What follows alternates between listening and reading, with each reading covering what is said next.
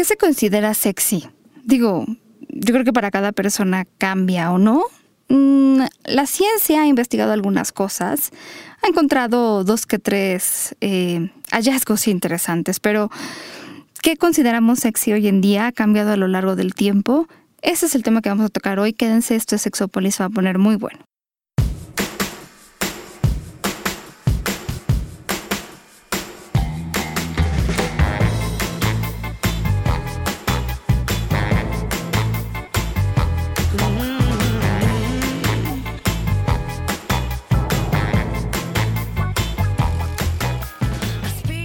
¿Qué tal? Bienvenidos y bienvenidas a este sexy programa. Bueno, ya casi, casi todo el mundo podría decir que Sexopolis es sexy.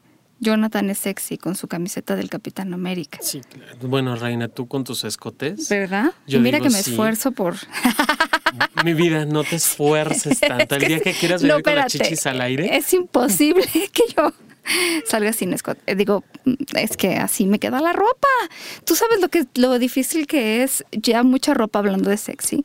La hacen para mujeres que, o sea, a mí me puede quedar, por ejemplo, un vestido, me puede quedar de la cintura para abajo, pero no de arriba. Entonces ya se vuelve porno de repente el vestido, que no hay otra manera. Yo creo que no sé, eh, ha cambiado con el tiempo, incluso lo que los hombres y las mujeres consideramos como sexys. Ahorita vamos a hablar de eso porque evidentemente hay un tema cultural y social que para mí tiene mucho más que ver que cualquier otro tema biológico, pero sí, es verdad, se ha investigado también desde el ámbito biológico y hay algunas cosas interesantes que se han encontrado. Pero desde luego, em, no lo sé, o sea, lo que para un hombre es sexy en otro hombre, algunas mujeres estaremos de acuerdo y algunas otras mujeres no. Y muchas cosas, la verdad es que más bien eh, se han diversificado para que nosotros encontremos lo que más nos gusta. Pero bueno, el día de hoy me acompaña, me acompaña Jonathan Altamirano, como siempre. Yo soy Paulina Millán, casi nunca nos presentamos, pero es bueno decirlo. pero fíjate, yo no sé, o sea, yo, yo creo, por ejemplo, que podría decir lo que algunas amistades mías consideran sexy.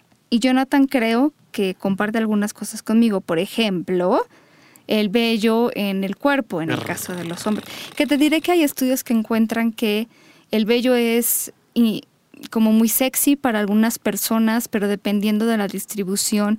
O sea, yo sí les quiero decir, aprovechando que estamos iniciando el programa, que eh, a pesar de que nosotros nos dedicamos a la sexología y que este, John es maestro y da terapia y muchas otras cosas, yo me dedico a la investigación, no crean que se sabe tanto sobre esta parte del atractivo. O sea, sí ha habido muy, muchos intentos por saber exactamente cosas como por qué nos enamoramos de quién, de quién nos enamoramos, por qué alguien nos gusta a pesar de que a lo mejor este, o no nos conviene o no comparte cosas en común, porque nos, parece sexy cierta persona y cierta persona no. Es algo que se ha tratado de estudiar desde muchos ángulos y créanme, no se ha encontrado cosas tan evidentes como pareciera. O sea, es ese tipo de cosas que son complejas. Yo creo, y como decía hace un minuto, que tiene que ver con todos los componentes psicológicos, sociales, emocionales, de vida, de historia de vida de cada persona.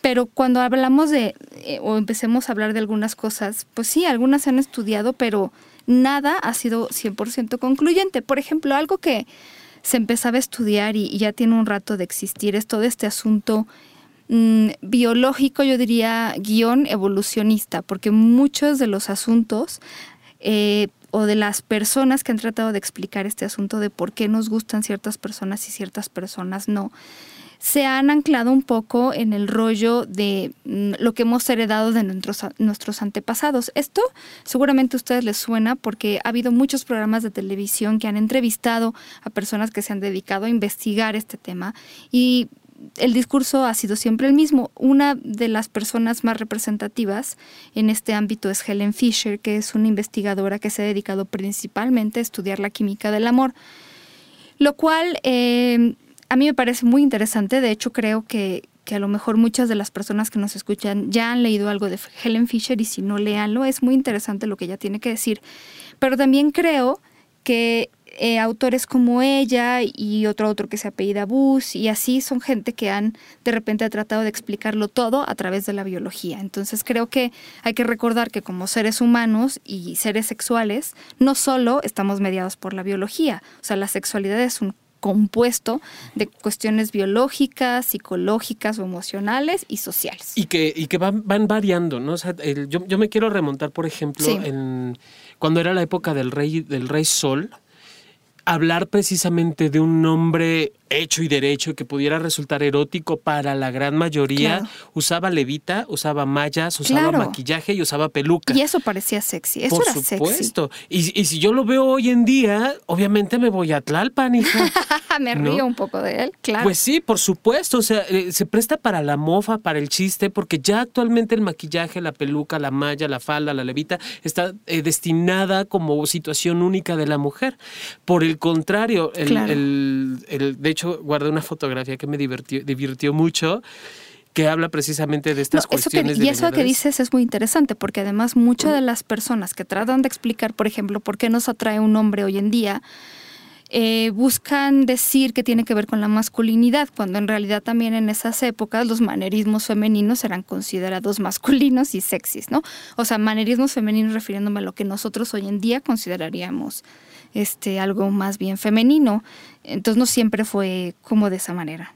Sí, eh, eh, eran vistos de una forma muy distinta. Por ejemplo, leí ayer, estoy todo apestoso, eso quiere decir que huelo a macho alfa, lomo plateado, sudor de leñador. Actualmente hay mujeres, hay hombres que se sienten atraídos por estas, eh, esta descripción de un hombre viril, ¿no? Incluso mi queridísimo Martín Massa, que nos ha enseñado en muchas ocasiones lo que debe de ser un muy buen hombre, él quedaría como muy fuera del estereotipo tipos si nos remontamos de nuevo a aquella época. O sea, es hablar de épocas determinadas lo que va resultando sexy. En los años 70 hay un comercial, ¿cómo me cae gordo? Creo que ya hemos hablado de él que en los años 70 el pelo en pecho estaba bien visto, hablaba todavía de masculinidad. Hoy en día ni hombres ni mujeres podemos traer pelo de ningún tipo. Es horrible, por favor, no se lo quiten. Sí, e, es un tema, es un tema interesante y desde luego que nosotros hemos heredado cosas de nuestros antepasados y cuando digo antepasados me refiero a época de las cavernas y siguen estando con nosotros, no lo dudo desde luego, pero eh, hay otras explicaciones alternativas. Por ejemplo, mira, eh, hay algo que siempre se ha dicho sobre los hombres y sobre las mujeres. Ahora se ha rectificado un poco como para ser más inclusivos porque no, o sea, cuando alguien empieza una frase, no sé si se los he dicho, pero cuando alguien empieza una frase diciendo los hombres son o las mujeres son, a mí me, me da una risa impresionante. Porque ¿cuántos billones somos en este planeta? ¿Y tú crees que se puede englobar a todas las culturas y a todos los hombres bajo una misma, ¿no? Vamos, ni siquiera cuando digan los hombres latinoamericanos o los hombres mexicanos o los hombres venezolanos, a mí me da mucha risa porque ¿Cómo crees? Y obviamente hay hombres que dicen, oye, yo no soy así. Y qué bueno que lo digan, porque, ¿no? Y las mujeres mexicanas son y muchas vamos a levantar la mano y decimos, oye, a mí no me, no me queda esa descripción, ¿no? Y a muchas que yo conozco tampoco. Pero bueno, se han encontrado, por ejemplo, Helen Fisher en algunos de los estudios, encontraba que para los hombres la fotografía de una persona que les gusta, de la que están enamorada, tiende a, o sea, estamos hablando de que ella mete a las personas en un escáner, ¿no? Ella tiene como, pues ya les estoy diciendo, más una cuestión de, de la investigación desde este ámbito eh, neurológico, que es súper interesante, por eso ella lo que ha encontrado sobre el enamoramiento es muy interesante. Pero bueno, les pone una fotografía de la mujer que les gusta y entonces lo que se activa en el cerebro de los hombres es la zona que integra toda esta cuestión de la estimulación visual. Y cuando a las mujeres les ponen una fotografía del hombre que les gusta, lo que se activa es eh, estas zonas del hipocampo que tienen que ver con la memoria, con lo que traemos a nuestra memoria. Eso es muy interesante. Ella misma dice que no significa que las mujeres no seamos visuales, pero de repente está este salto a decir, es que los hombres son visuales y las mujeres lo que necesitamos es recordar al hombre que queremos en su personalidad y en su, porque además, bueno, los estudios que hace más bien son heterosexuales, ¿no? Digo, no hace falta decirlo, pero bueno, al final este, las mujeres cuando vemos la foto de alguien que nos gusta, más que ver a, la persona sexy, vemos al hombre que este, nos habla bonito al oído, por ejemplo. Cosa que también me da un poco de risa y yo soy de las que otra vez levanto la mano y digo, yo no soy así. Algo que a mí me gusta mucho es, si alguien a mí me gusta, me gusta y aparte de lo que, o sea, me gusta en su totalidad, pero también me parece muy sexy. Y gente de la que yo no estaría enamorada, veo su fotografía y seguramente te pasa a ti, Jonathan, y dices, yo le daba. Sí, por supuesto. pero con muchísimo gusto. Pero bueno, eso es algo que han encontrado y que ha hecho que sí ciertas personas hablen de que los hombres son mucho más visuales. Y por ejemplo, esta parte de estos experimentos en los que hacen que los hombres escojan mujeres, eh, a lo mejor en una silueta muy parecidas o, o o dibujos de mujeres muy parecidos, pero que los hombres tienden a escoger más a las mujeres que tienen eh, una cintura más pequeña en relación con la cadera. Esto se llama proporción cintura-cadera. Entonces, supuestamente el ideal que más escogen los hombres es una mujer que tiene siete décimos de cintura en comparación con la cadera. Eh, ahí es donde yo empiezo a ver, bueno, ¿qué fue primero, el huevo o la gallina? Porque al final las imágenes que muchos hombres reciben eh, sobre las mujeres ideales son precisamente mujeres de cintura pequeña y ahora, a diferencia de hace algunos años, se están volviendo las mujeres caderonas. Yo justamente leía un artículo publicado en este periódico El País sobre que ahora los hombres buscan más caderas grandes. Por ejemplo, si quieren buscar pornografía, las palabras clave que utilizan son caderas grandes. Entonces, eso antes no se veía mucho, pero llámenle el efecto Kim Kardashian o lo que sea. pero las mujeres con caderas, muy, Nicki Minaj. sí, también mi, la otra, ¿cómo se llama? La Beyoncé. Sí, ahora se ha vuelto mucho, ah. incluso para cirugía plástica las mujeres lo buscan. Entonces, también ha habido como este regreso.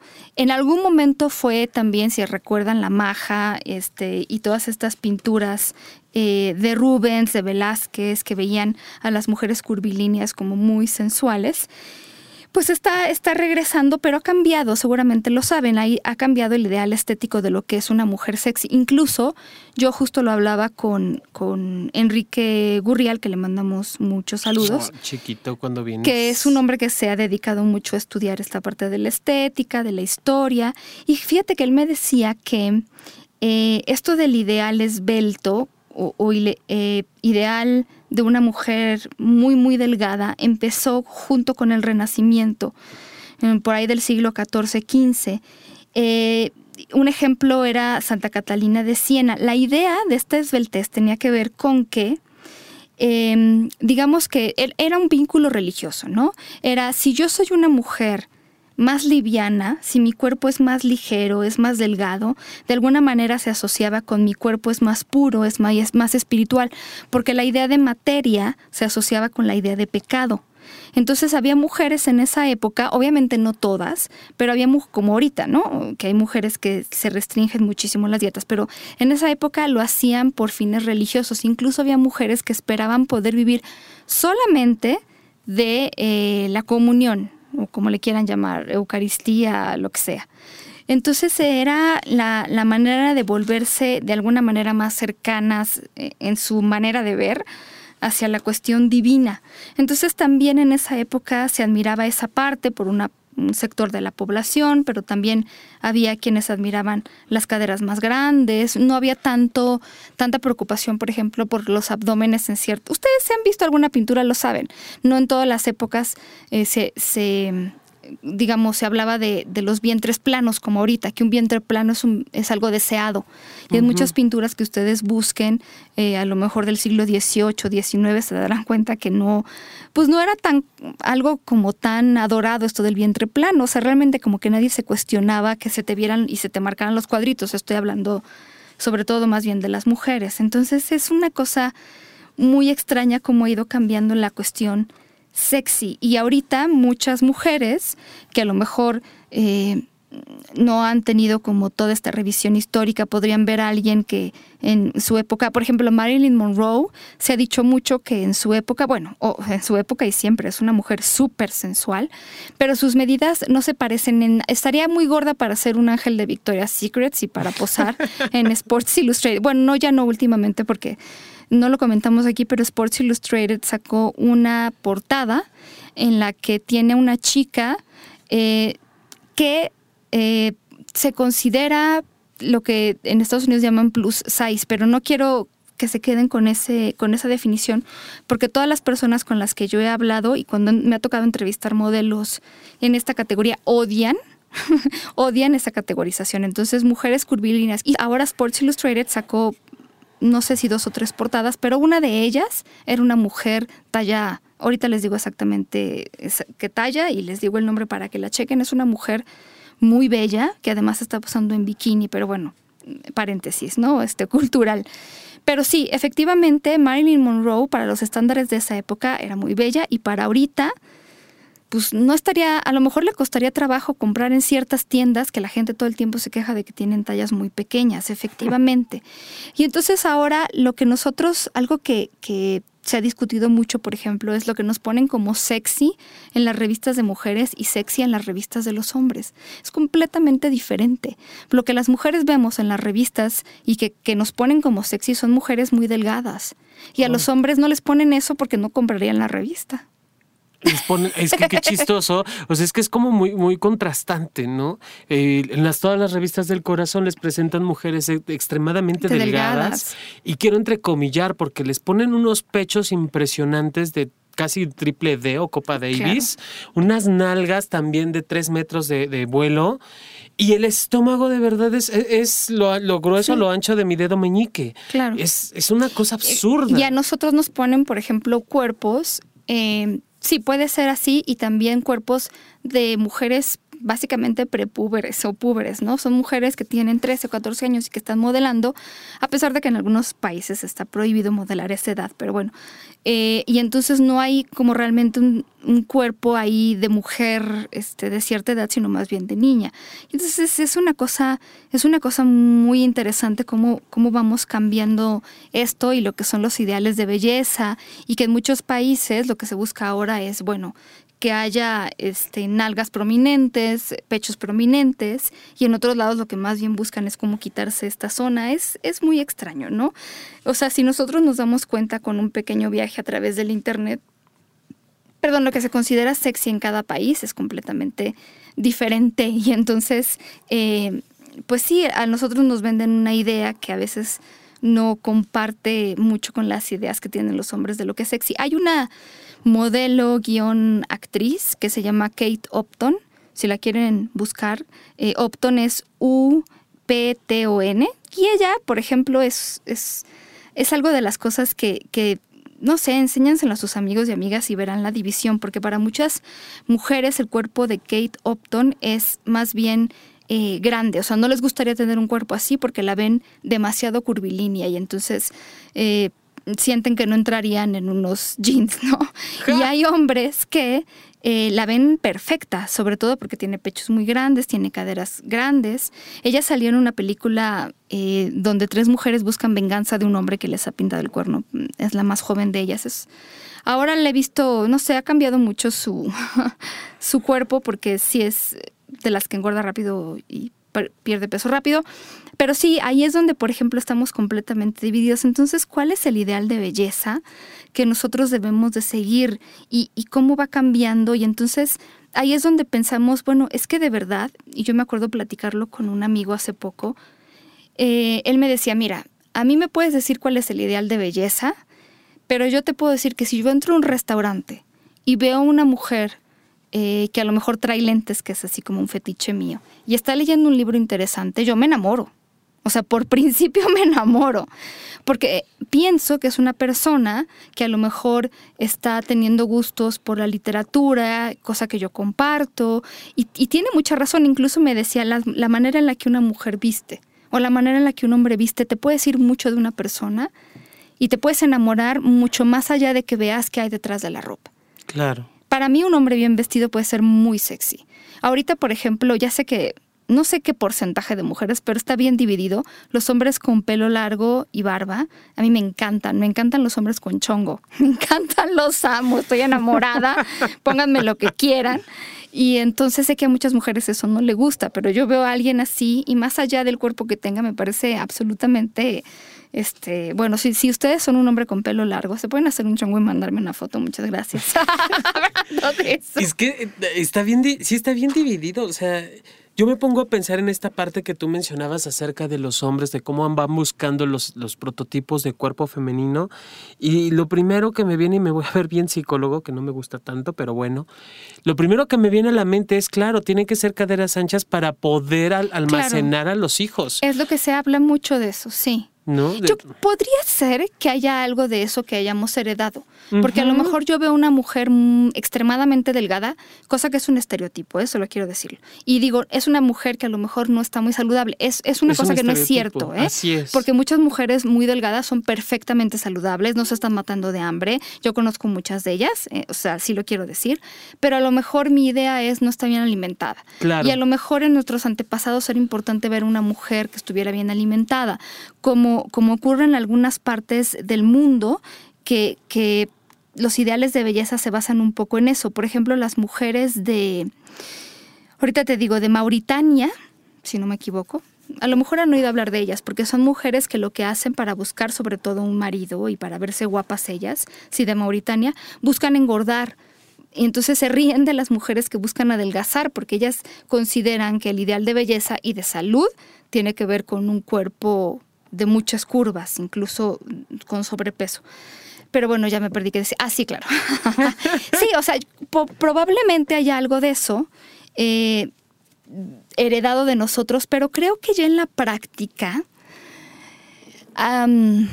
no siempre te vas a ir por, por, eh, o sea, por esa parte. O sea, yo creo que la mayor parte de las mujeres y hombres que no se acercan a ese cuerpo ideal, ni siquiera hablando desde el punto de vista evolucionista, pues tienen parejas, ¿no? Y entonces... Y es que, es que rompen. Es muy raro. O sea, yo, yo lo que siempre veo es, ok, te puede súper encantar la modelo que estás viendo en la revista, te puedes enamorar. exactamente. Pero al final del día terminas en una pareja con una pareja que no es así. Y calla, o sea, tú puedes ver a una, a una me acuerdo que hace poco yo le estaba enseñando a mis amigos, un, ahorita te lo enseño, prometo, Jonathan, un oficial eh, naval de Noruega, que es guapísimo y tiene su cuenta en Instagram y se la pasa poniendo fotos de él. Es perfecto, es Thor, así, hecho, mm. ¿no? Y entonces por ahí decían, seguramente es un tipo muy pagado de sí mismo, muy narcisista, porque se la pasa poniendo fotos de sí mismo. Y yo digo, estoy totalmente de acuerdo. Estoy, a lo mejor si me lo presentas, a los dos minutos me aburro de él. Porque esa es otra cosa, a lo mejor de, de instancia, de primera vista, y eso sí lo han encontrado mucho los estudios, el, o sea, el atractivo de una persona llama la atención. Lo que tú consideras sexy es, si estamos ahorita tú y yo tomando un café y pasa un hombre muy sexy, seguramente nos va a parecer que es sexy y nos vamos a, ¿no? Se nos van a caer los ojos y lo vamos a seguir. Pero a lo mejor eh, platicando con esa persona ya no hay una cierta química y entonces no importa si cumple todos los estereotipos de masculinidad que a nosotros nos gustan, esa persona no va a ser para nosotros.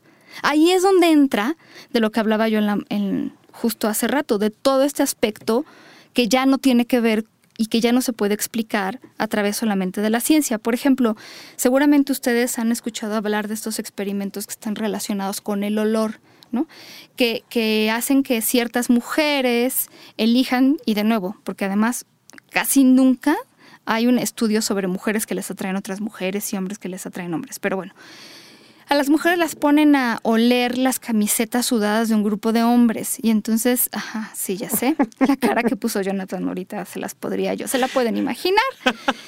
Y entonces resulta. Yo voy a trabajar de eso. Exactamente. Pero bueno, la premisa es que las mujeres van a escoger eh, olores de hombres cuyo ADN es muy distinto al de ellas.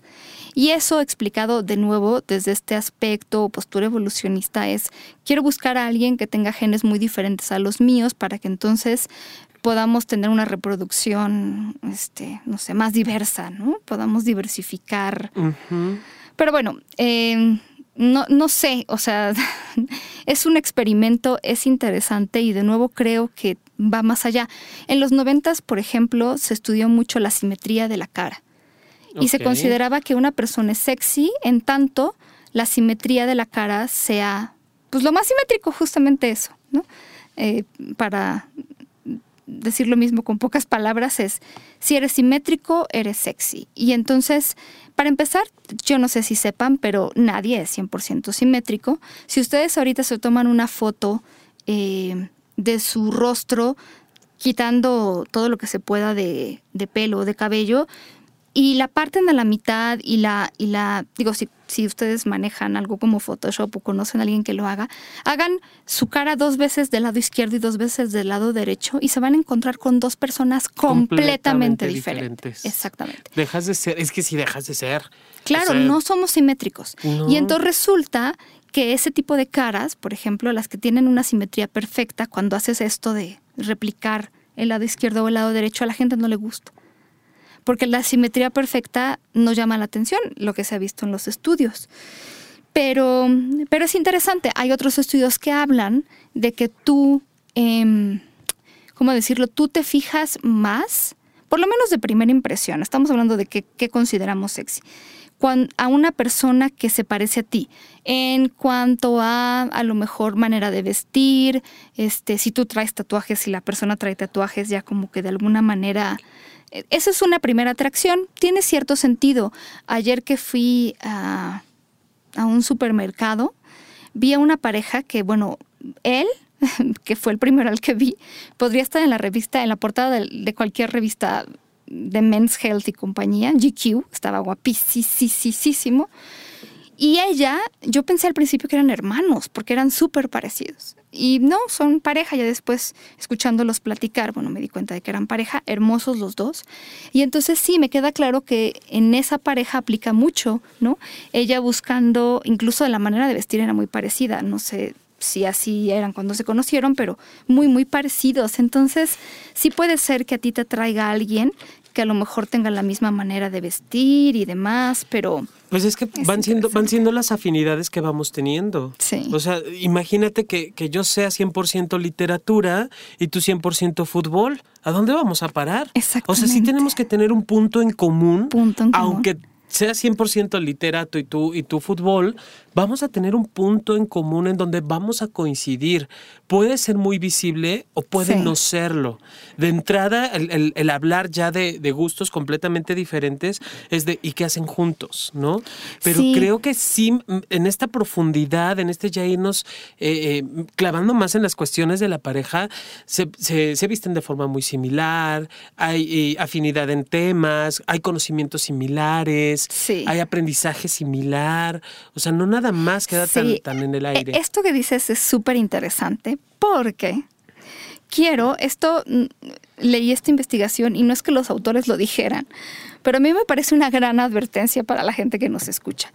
Eh, un estudio del 2013 de Tidwell, Iswick, y, Finkel, que han estudiado mucho esto de la atracción, por cierto, según, según he visto, pero bueno, ellos hicieron un estudio, como muchos otros autores, de algo que se llama speed dating. Speed dating se ha puesto muy de moda en las últimas décadas, ya tiene un rato, ¿eh? Pero bueno, es esta, estos lugares donde tú vas a conocer gente, vas a conocer probablemente 15 o 20 personas en una sola noche. Y vas a conversar con esas 15 o 20 personas, no sé cuánto les dan, si 5 o 10 minutos, pero como de, de entrada rápido para ver si si te parece atractiva esa persona, si te parece sexy, y entonces tú después, de manera anónima, bueno, no anónima pues, pero sin que las demás personas se enteren, dices cuál te gustó y cuál no. Y entonces si hay una reciprocidad, les mandan los correos y ya ustedes se ponen de acuerdo. La idea es que tú puedas conocer a 15 o 20 solteros en una noche así rápido. Por eso le dicen speed dating, porque es una cita rápida. Entonces, estás cinco minutos o 10 con un hombre, luego el que sigue, luego el que sigue, luego el que sigue, ¿no? Y se van cambiando casi, casi como juego de sillas. Un Calabaceado. Y entonces lo que ellos estudiaron es que eh, en una primera instancia, lo que a ti te hace que, que, veas a una persona como sexy, incluso como pareja potencial es las similitudes que tú percibes. Pero ojo, no es lo mismo las similitudes que tú percibes que las similitudes reales. Esto es una de las conclusiones más importantes que ellos tuvieron. Cuando creemos que alguien es similar a nosotros, tenemos más posibilidades de calificar a esa persona como atractiva. Cuando nosotros creemos que esa persona, en esos cinco minutos a lo mejor yo te digo, oye, traes este una playera del Capitán América, ¿no? Entonces yo empiezo a deducir que a ti te gusta el Capitán América y entonces a mí también me gusta y te digo, oye, yo tengo eh, también ese gusto y entonces tú me dices, ay, sí, y entonces encontramos como un punto en común y en esa persona, o sea, yo te vas de la mesa y yo me quedo pensando, Jonathan es el amor de mi vida, ¿no? Porque resulta que también le gusta el cine, también le gustan las películas de cómics y entonces estoy feliz de la vida. Y ya saqué una conclusión basada en eso y es una similitud percibida. Entonces cuando me piden que yo califique a Jonathan voy a decir, Jonathan es sexy, porque ya percibí que hay una similitud, aunque a lo mejor cuando vayamos a una cita resulta que no estamos tan similares, pero bueno, resulta que estos autores también les hicieron un test. Eh, donde realmente les preguntaban cosas más profundas, como por ejemplo, cuáles eran sus posturas eh, políticas, religiosas, sus hobbies, su nivel educativo, familiar, sus creencias sobre ciertas cosas. O sea, ya como una entrevista más a profundidad sobre qué cosas les gustaban, ¿no? O sea, como ya más de cuáles son tus objetivos en la vida, por decirlo así. Y entonces, eh, cuando se emparejaban con alguien eh, de esa por lo menos en una cosa como el speed dating, esas personas no les parecen atractivas. O sea, a lo mejor con el tiempo, si salieran en citas, puede ser. Pero de principio importa más la similitud, a ver si me explico, que yo percibo de una que tiene una persona que la que realmente tiene. O sea, si me dices, te voy a dar a escoger entre tres hombres, a lo mejor el hombre C es el que más afinidad tiene conmigo. Pero si yo creo que el hombre A o el hombre B tienen más afinidad, yo voy a escogerlos a ellos. Entonces, aguas con eso, digamos que ahí es una interpretación que yo les decía, porque también de repente las primeras impresiones no son las únicas impresiones. Eh, a lo mejor sí de verdad cuando conoces a alguien te queda muy claro que esa persona y tú son almas gemelas, pero no siempre es así. A veces solo es lo que nosotros asumimos, pensamos, creemos que es una similitud. Y a veces nosotros desechamos a personas que no consideramos similares, aunque realmente sí lo son, porque creemos que esas personas no son para nosotros. Entonces va de por medio mucho nuestra percepción de las cosas. Em, bueno, no sé, o sea, algo que ahí, por ejemplo, decían y que me parece una explicación muy interesante es el ejemplo que ellos daban sobre eh, un estudiante de medicina. ¿no? Entonces los autores decían, imagínate que yo soy un estudiante de medicina. Y entonces para mí, la gente que estudia medicina, porque yo estoy estudiando medicina, es una persona que es ambiciosa y que a lo mejor quiere, no sé, ayudar a las personas y que es una persona muy estudiosa, por decirlo así, ¿no? Entonces, cuando yo conozco a un estudiante de medicina, yo traspolo o traspaso esas características que yo considero a, esa persona. Entonces, automáticamente, si tú me dices, yo estudio medicina, yo te digo, ah, bueno, o no te digo, pero pienso, eres una persona ambiciosa que quieres ayudar a la gente y estudias mucho. Entonces, fíjense cómo esa parte, ¿no? Y automáticamente creo que eres una persona súper sexy. Pero porque te estoy poniendo características, o a lo mejor yo no soy un estudiante de medicina, pero mi hermano estudia medicina. O he conocido estudiantes de medicina y tengo esa imagen de ellos. O a lo mejor pasa de manera negativa y entonces cuando tú te presentas, pasa por ejemplo con los psicólogos de repente. ¿eh?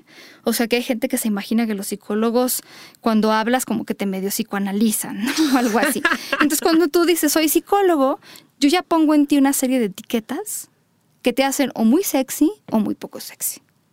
Fíjate, esto que dices, Pau, que, que, maravilloso porque no deja de ser una vil proyección de lo que el otro es o lo que el otro representa a partir de mis propias experiencias. O sea, el, me puede resultar, y es allí donde están los puntos irreales en, una, en un conocer a la persona, me puede parecer demasiado atractivo todo lo que yo voy pensando de ti, o sea, lo que me resulta atractivo, lo que me resulta sexy, atrayente, cachondo, seductor, no eres tú como persona en realidad sino es todo lo que yo ya traigo pensando lo, de lo que tendría que ser una pareja para mí. Exacto. Y obviamente ahí está el match, ¿no? Y es en donde empata, porque como tú me lo estás proyectando, me lo estás reflejando, obviamente ya me di cuenta que sí me lo puedes cumplir ¿no? Aunque nada más seas la estudiante de medicina, aunque estás estudiando por otras cosas, ni porque mi papá me obligó. Porque te obligaron a estudiar medicina, ¿no? Ya ni porque tú quieres. Pero eso ya no va a importar de entrada. Exactamente. Lo que importa es la, lo que tú me representas a mí. Claro. qué, difícil. Aquí es donde yo les diría, bueno, ¿qué, ¿qué es lo que se necesita para conocer una persona? Porque incluso, y fíjense lo complejo de los seres humanos, porque ha habido estudios que han encontrado que gente que tiene muchos parecidos, o sea, parecidos reales en términos de, este, por ejemplo, lo que hace, hay un sitio que creo que les he mencionado que se llama OkCupid, que es uno de los, a mí me gusta mucho, yo he estado inscrita alguna vez ahí, te preguntan muchas cosas interesantes sobre tus posiciones en la vida, muchas cosas, eh, y tratan de hacer match con o, o, de emparejarte con una persona que sea parecida a ti. Pero hay estudios que han encontrado que si tú vas a conversar con esa persona, a medida que pasa el tiempo, lo ves menos atractivo. Qué raro. O sea, yo te digo, esta persona es 100% compatible contigo. Pasa cinco minutos y te parece buena. Pasa cinco horas y ya no te parece tan sexy. Y, no sé si tenga que ver con las expectativas que nosotros tenemos sobre encontrar a alguien parecido, pero ahí es donde viene la complejidad de, de la atracción humana. Es decir, seguramente conocen personas que son muy parecidas y que son una pareja ideal. Y seguramente conocen gente que parecen el agua y el aceite y son la pareja ideal y se enamoraron y se quieren, incluso personas que en un principio se odiaban, ¿no? Porque este de plano nada que ver y después empezaron a traerse. Es eso, es decir, si yo te digo, te voy a presentar a una persona que piensa como tú, que cree lo que tú crees y tal, nada garantiza que esa persona te va a parecer sexy. Porque hay muchas cosas de por medio. Y a lo mejor vas a una fiesta y te encuentras con una persona que en apariencia no tiene nada que ver contigo y resulta que la famosísima química, que nadie ha podido describir de manera operacional y científica, ¿no? Es algo que, que se vuelve muy fuerte y entonces terminas sintiéndote muy atraído por esa persona. Pero bueno, estos son principios que se han estudiado. ¿Qué es lo que nos hace que una persona nos parezca sexy o atractiva? Uno de estos principios se llama el principio de similitud.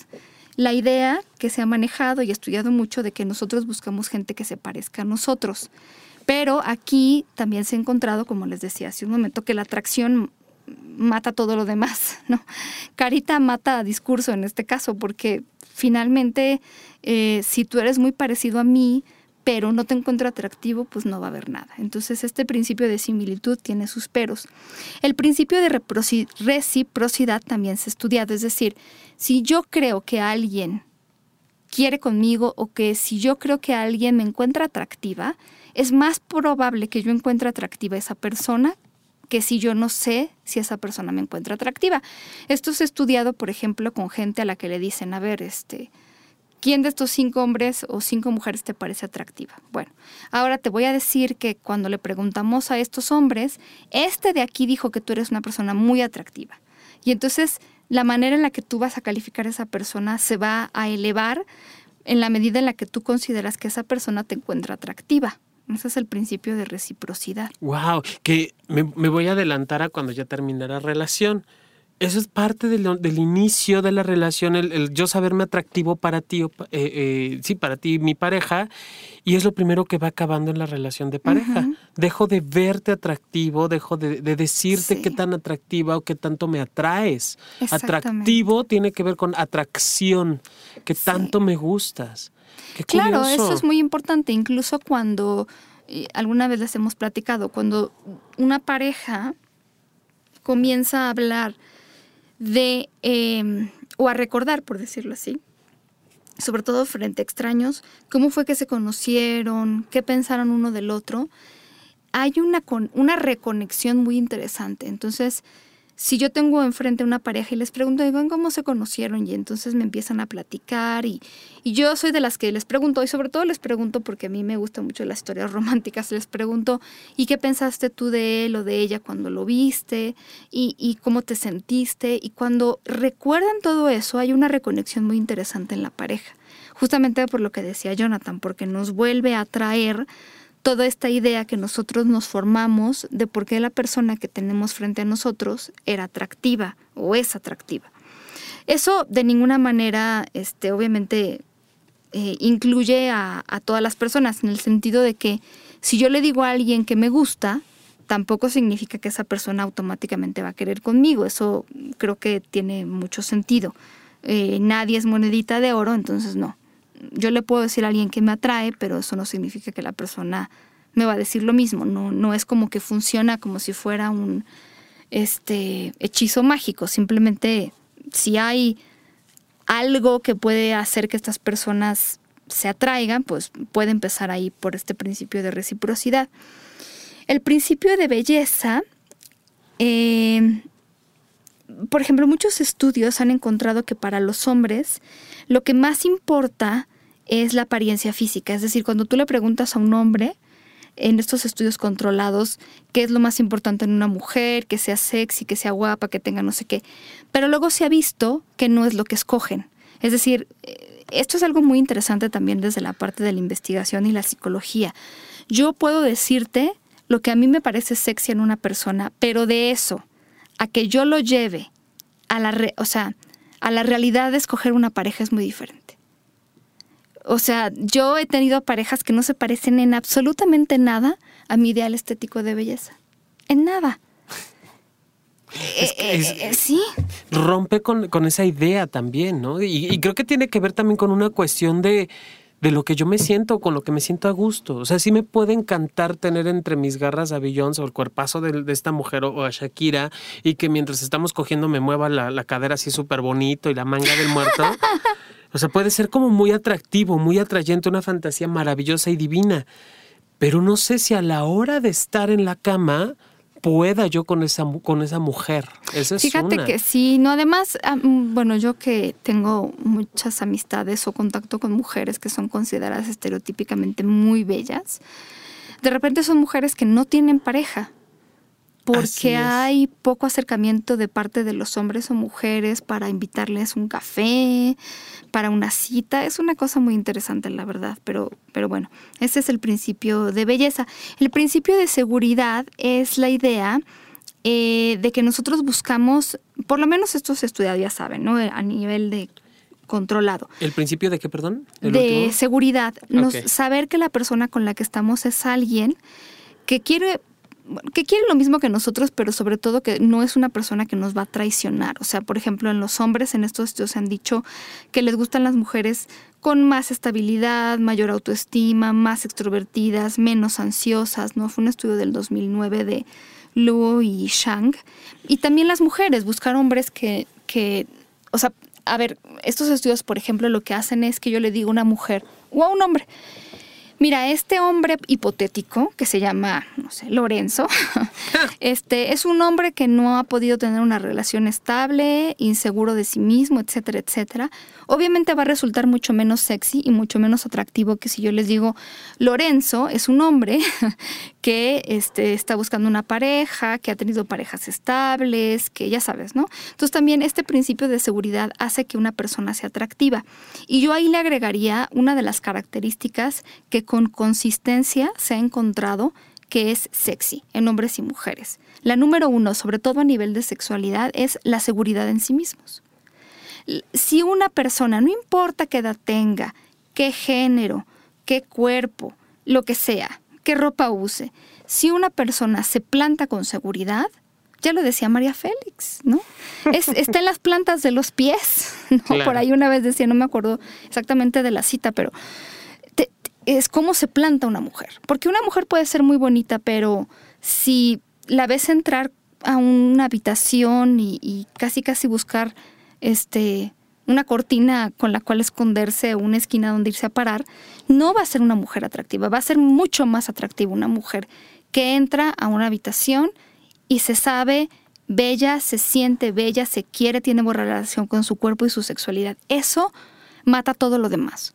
O sea, eso es considerado a través de muchas épocas y muchas culturas una de las cosas más sexys, porque lo transmites. Claro, y porque al final del día, con esa persona voy a llegar hasta donde pueda llegar, porque va, va a estar la seguridad de que estamos juntos. Sí, pero además qué, bien es que una persona se sienta segura y que no necesite... Eh, que yo le diga, por ejemplo, que dependa de que yo le diga que es bello o bella, ¿no?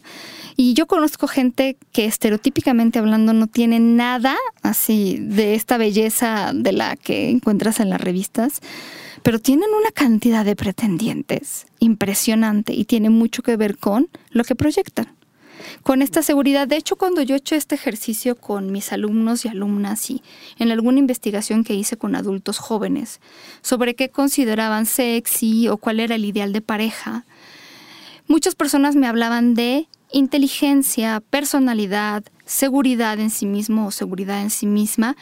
Y las veces que se mencionaron características físicas eran prácticamente nulas. O sea, sí había gente que decía que tenga pechos grandes o que sea de tal altura. Pero en general, eh, la mayor parte, el 90% de las respuestas se referían a que sea una persona culta, que sea una persona con buen sentido del humor. Mucha gente califica el buen sentido del humor o sentido del humor similar al, propio como algo muy sexy. Por ahí hay investigaciones que han encontrado la bondad como una de las características que mejor se califica. Entonces te dicen que era una persona este, relajada, como decimos en México, alivianada, eh, una persona con buen sentido del humor, generosa, amable, abierta, no sé, esas son características que las personas consistentemente califican como sexys. Más allá de las caderas, los pechos, el largo del pelo, claro, a muchas personas les podrán parecer muy sexys, pero acuérdense que estamos hablando de la diferencia que a veces es abismal entre lo que nosotros podemos pensar que en teoría es sexy, que además tiene mucho que ver con lo que nos han vendido cultural y socialmente y lo que nosotros realmente calificamos como sexy. Entonces, ya yo te digo, a ver, dime, dime de una mujer que te parece muy sexy. Y a lo mejor me dices Scarlett Johansson, que casi todo el mundo está de acuerdo con que es una mujer muy sexy. Y creo que además tiene que ver justo con su personalidad. Y de repente te presento a alguien que no se parece para nada a Scarlett Johansson, pero que es una persona que tiene todas estas características y es este bondadosa o lo que tú quieras, inteligente, lo que tú consideres sexy, e inmediatamente vas a preferir estar con esa persona. Es, es una cosa interesante, ¿no? Eh, además, Scarlett Johansson ya está casada. No se hagan ilusiones. No, no es cierto. bueno, quién sabe qué tal si es poliamorosa. Siempre ha dicho que ella la monogamia no es lo suyo, pero espero que no se la haya olvidado en estas últimas épocas. Pero bueno. Esperemos. Fíjate que un estudio que encontré que me pareció interesante es la discrepancia entre el cuerpo que yo tengo y el cuerpo que considero que yo debería tener. Eh, y aquí me voy a ver pero seguramente tú me vas a corregir, John, como es muy estereotipada por la experiencia, pero esta investigación se hizo sobre todo en hombres, hombres heterosexuales y hombres homosexuales. Y muchos hombres homosexuales había una vasta, digamos, diferencia entre lo que ellos consideraban, por ejemplo, cuál es su cuerpo, cuál es su cuerpo ideal y cuál es el cuerpo que necesitarían para que otros hombres los miraran. O sea, y con eso me, he topado con muchos amigos en esa situación. O sea, yo, yo tengo un amigo que es verdaderamente bello, es muy guapo, es un hombre muy, muy guapo. Y quería justamente que le presentara a otro amigo que yo tengo, que es muy, muy guapo. Y entonces le dije, va, pues cuando se arma, ¿no? y me dijo, no, no, no, no, no, no, no, es que yo no estoy en mi mejor momento necesitaría ir al gym unos meses para poderme presentar ante él y entonces me quedé pensando como, yo no veo nada malo contigo, al contrario. Pero entonces ahí es donde pensé en él inmediatamente cuando leí esta investigación sobre por qué mi cuerpo está tan alejado del ideal de belleza que yo considero que tendría que tener para pararme en un bar gay. O sea, no sé si a ti te ha tocado. Sí, claro. Incluso hasta ser bateado. Y, y me voy a ir es que no nada más, digo, está, estamos hablándolo desde la parte linda y el hombre musculoso y con rasgos muy duros y demás. Me voy a ir hacia la comunidad de los bears, de los osos. O sea, cuando no cumples el estereotipo o la forma, que no eres gordo, que no eres peludo, que no eres alto, que no eres grande, que no tienes barba, que no eres visto en esa comunidad. Ya lo sé. Entonces, desde ahí creo que hay como un entendido de, lo que no es como yo tiene que ser diferente a mí o tiene que ser motivo de rechazo. Y lo vemos en, todo el tiempo. Sí, por supuesto. cada, que yo voy a acompañar amigos a ligar a un bar, o sea, yo sé que esa primera mirada lo es todo. O sea, te escanean. por Dios. Si, si ese hombre no es medianamente guapo, ¿sabes? o sea, siento que hay mucha presión. Sí, está, eh, eh, y me parece más desde la perspectiva del, en este caso sí tiene que ver con preferencia, Pau. Sí. Porque los hombres heteros, digo, las mujeres heterosexuales ya saben que van a un lugar y van a ser ligadas. No, pero además nosotros, nos, ay, no sé qué decirte, pero es que sí está bien ruda. En el caso de los hombres, de los hombres homosexuales, sí hay una cuestión muy aguerrida en cuestión de tienes que cubrir estereotipos de Para que te cánones vea. de belleza. Incluso hace poco, eh, en, un, en una de estas eh, revistas con- de cuentos, o este, ¿cómo se llaman? De- que son dibujillos. ajá, com- como, Cómics, como cómics, historietas. Sí. Eh, yo leía una que decía, el, tu mundo se acaba cuando llegas a los 30. O sea, cuando llegas a los 30 ya no tienes derecho a estar en el paraíso, literal, así lo dibujaban, en el paraíso de hombres, tienes que irte al exilio. Tenemos un periodo de caducidad igual que las mujeres, porque las mujeres llegan también. a determinada edad y ya son mujeres, entre comillas, que no tienen que ser vistas. Claro, y entonces tú también te empiezas a creer eso y entonces ya no eres, ¿no? Exacto. Y entonces de allí vienen los hombres en esta parte de, ok, ya no tengo la juventud, pero ahora tengo los músculos. Ahora tengo la, la cara bien estiradita y, y mi alimentación y me cuido. Y, y, y esos hombres que son como, eh, nos dice la, la, la, la mercadotecnia, esos hombres metrosexuales van a buscar a hombres símil. A hombres parecidos y no van a poder ver a los que tenemos un cuerpo, digo yo, renacentista, ¿no?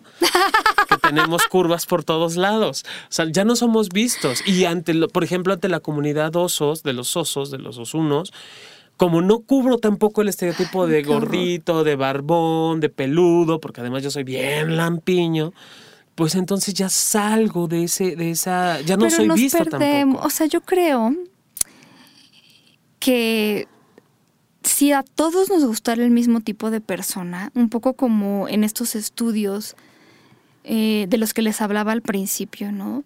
Si para que te vean tienes que ser una mujer cuya proporción cintura cadera es de 7 a 10, eh, pues la mayor parte de las mujeres ya salimos, ¿no? Si tienes que tener esta estatura o si tienes que...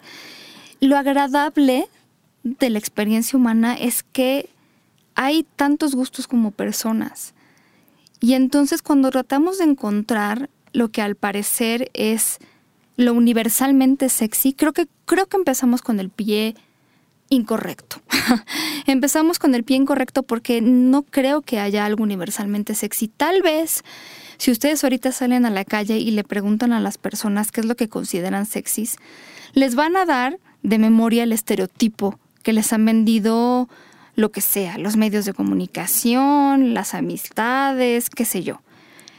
Pero afortunadamente en la práctica ya las cosas empiezan a ser diferentes, porque entonces si no, ¿cuántas personas que no cumplen con el estereotipo no tendrían pareja? Pues todas, porque las que cumplen con el estereotipo son realmente muy alejadas. Eh, y ahí es donde creo que vale la pena decir que la biología explica algunas cosas, pero no absolutamente todas. Betsy Royce, que ha estado muchas veces en el programa con nosotros y le mandamos un saludo. Chiquita, cuando vienes también. Cuando vienes es ahora una mujer muy ocupada, que además ella, por ejemplo, eh, ella es una mujer que cumple perfectamente con el estereotipo de, de belleza femenina, digo, por si, porque a lo mejor escuchándola en la radio no la ubican, pero ahora que está saliendo en la televisión y ustedes véanla, es, es una mujer perfecta y se dedicó un tiempo al modelaje, ahora es una maestra en sexología, pero ella es una de las principales eh, críticas de todo esto, pero, pero ella hizo una investigación sobre, eh, tratando un poco también de entender qué hace que una persona se enamore de otra. Y entonces eh, una de las preguntas que les hacía a las personas era si las personas de las cuales se había enamorado a lo largo de su vida tenían similitudes, por ejemplo, si eran similares físicamente. El 64.8% dijo que no. Que si tenían personalidades similares. El 46.5% dijo que no. El Órale. 40% dijo algo similares que si tenían similitud en hobbies o pasatiempos. El 68.5% dijo que no. Ahora la pregunta, ¿te gustaba lo mismo de esas personas haciendo un recuento de tu vida, de quiénes te has enamorado, ¿te gustaba lo mismo? El 53.5% dijo que no. ¿Te disgustaba lo mismo de esas personas? El 64.7% dijo que no. Entonces, fíjense, o sea, ni siquiera haciendo un recuento de nuestra vida podemos decir, es que a mí me gustan todos los hombres que son así porque he tenido mis parejas y todas han sido así, o todas tienen los mismos hobbies, o me gustan lo mismo en todas las personas. Ni siquiera. O sea que, más allá de cualquier otra cosa, déjenme decirles, esto es complicado. O sea, ¿qué nos parece sexy en una persona? Yo les podría decir escuchen estas cosas que se ha estudiado sobre la biología, que desde luego son interesantes, buscan dar explicación, pero que desde luego es una visión, en mi opinión, reduccionista de lo que es el ser humano, que es súper complejo, que no solo es biología, que no solo es los ancestros y que son muchísimas más cosas. ¿Y por qué alguien me gusta cuando no cumple con mi expectativa? No lo sé. ¿Y por qué estoy con esta persona cuando claramente no es idéntica a mí, pero soy feliz o soy infeliz? Mm, yo creo que lo, más sexy es encontrar lo sexy en uno mismo. Yo les podría decir por lo que les decíamos hace rato, por la, la, seguridad que tú puedes proyectar y porque muchas personas lo saben y lo han descubierto. Si uno se encuentra sexy, si uno se encuentra el lado más sexy que no solo tiene que ver con lo físico, uno va a proyectar eso y va, va a obtener cosas interesantes, ¿no? Yo, yo nada más para, para decir esto, Pau, y dejémonos de buscar lo absurdo en donde no existe. O sea, porque si una vez más, al estar haciendo mi tarea de, esta, de este tema, busco en internet y, aparecen en mil cantidad de pendejadas, ¿no? Haz, el, haz con una con la, el rabito de una ciruela tienes que hacer un moño, eso es sexy. Tienes que ponerte chupar una paleta. Chupa una paleta. Tienes que ponerte lencería de tacón cubano o tienes que ponerte mallas o tienes que ponerte una red completa y al final pareces este, ¿cómo digo yo? Pierna de jamón ahumado, ¿no? Claro, si eso te, a ti te parece sexy, te sientes bien, no cabe duda que vas a traer miradas, pero si te sientes ridícula en eso, desde luego que no vas a hacer todo menos sexy. Entonces, todo lo que puedas encontrar en internet de qué es sexy no es más que la visión de alguien, más que cree que puede ser sexy hacer esas circunstancias. Hay personas que no necesitan hacer absolutamente nada, nada más pararse y dices, aquí, de aquí, de, aquí soy. Si tú, si para ti es necesario hacer algo, desde incluso hasta la ropa que te compras, porque además no tendrías que cambiar de estilo, ¿no? Desde la misma ropa que te compras, desde el cómo te vistes, desde el qué te pones, Puede que ni siquiera hay mujeres, Pau, no me dejarás mentir, que ni siquiera se maquillan. Claro. Y resultan extremadamente sensuales. Y que para muchos hombres el maquillaje no es sexy. Exacto. Por ejemplo, a mí una, una mujer que me parece así es como Tiare Escanda. No, la mujer no es bonita, no es agraciada físicamente, es una actriz mexicana. Estereotípicamente no es bonita, pero cómo llama la atención. No, además si has platicado con ella, que seguramente te ha pasado, es, es, es, bueno, te enamoras. Es, alguien exacto que no necesita ni los 20 kilos de maquillaje, no necesita ni las chichis postizas, ¿me explico? O sea, es ella. Es ella, estereotípicamente hablando, no cubre ningún estereotipo, no cubre ningún canon de belleza y aún así es una mujer muy atrayente. Claro. Muy, muy, muy atrayente. Ah, caray, uno de los grandes ejemplos, además, por cierto, ahora me acuerdo, es este Alessandra es una de las sexólogas que primero habló en televisión y tenía un programa en Cosmo Televisión. Si la conocen, la conocen, si no, búsquenla. Alessandra Rampolla. Curiosamente tenía más fans cuando estaba en sobrepeso y se tenía este programa en el que explicaba de manera muy sensual las cosas. Ahora que ha bajado de peso, sigue siendo una mujer muy hermosa, muy admirada por muchos de mis colegas, me incluyo, pero sí eh, a nivel de fans, yo sé perfectamente que mi querida Alessandra pues tenías más fans cuando estabas más llenita. Creo que tú lo sabes, pero, pero si estás en este peso en el que estás, a lo mejor es porque tú así te sientes muy feliz. Entonces yo creo que al final del día no es lo que los demás prefieran, sino lo que a ti te hace, sentir, mucho mejor. Muy, bien. Se nos acabó el tiempo, mi querido John. Ya, se ah. fue, se fue por la ventana. Siempre contigo me pasa igual. Oigan, síganos en arroba sexopolisradio y arroba sexólogo-yaco. Entren a la página de Estudio Cuarto del Fondo, estudiocuartofondo.com, para que vean las instalaciones en donde grabamos. Y no sé, tal vez quieran hacer sus propios podcasts, eh, grabar una banda, su voz, una canción, una dedicatoria este, para la persona que aman, para la persona que no aman también. Estaría súper genial. Eh, y acuérdense que eh, nosotros estamos publicando dos podcasts cada semana. Me han preguntado de repente cuando pongo en el Twitter que ya hay un podcast, me preguntan sobre iTunes. iTunes toma los podcasts directamente de, donde nosotros los subimos, que es SoundCloud. A SoundCloud pueden entrar sin pagar, es gratuito, pero se tardan más o menos entre uno y dos días en subir. Eh, eh, trabajar con iTunes es una cosa muy complicada. O sea, yo Apple amo, pero en esa parte creo que, díjola, cómo la complican. Entonces, eh, espérense tantito, tengan paciencia, sí se suben los programas, pero tardan un ratito, ¿no? Los pueden ir descargando desde SoundCloud de manera gratuita y eh, pues escúchenos, compártanos, recomiéndenos. A veces cuando nos recomiendan y, hacemos algo bueno que a las personas les gusta, pues a nosotros nos hace feliz muy feliz la vida. Eh, nos escuchemos la próxima semana, si te parece bien, Millón. Y les mandamos un sexy, muy personal y personalizado beso de buenas noches. Muchos besos. I think it's so cute and I think it's so sweet how you let your friends encourage you to try and talk to me. But let me stop you there. Oh, before you speak. Nah to the I to the no, no, no. My name is no. My sign is no. My number is no. Mm. You need to let it go. Mm. You need to let it go. Mm. Need to let it go. Nah to the I to the no, no, no. My name is no. My sign is no. My number is no. You need to let it go. Mm. You need to let it go. Mm. Need to let it go. Nah to the I to the no, no, no. First you gonna say you ain't running game, thinking I believe in every word. Call me beautiful, so original, telling me I'm not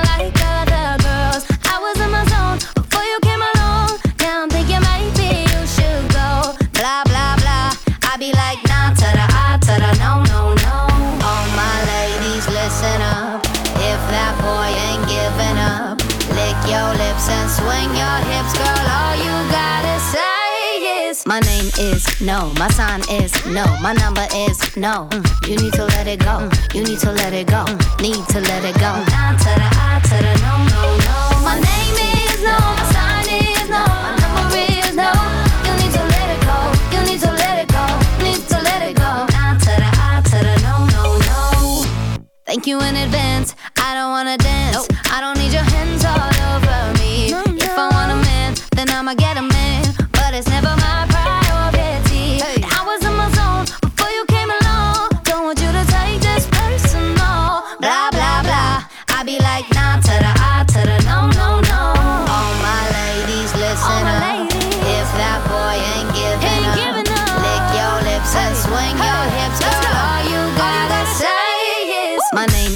no. My sign is no. My number is no. Mm. You need to let it go. Mm. You need to let it go. Mm. Need to let it go. Nah to the I to the no,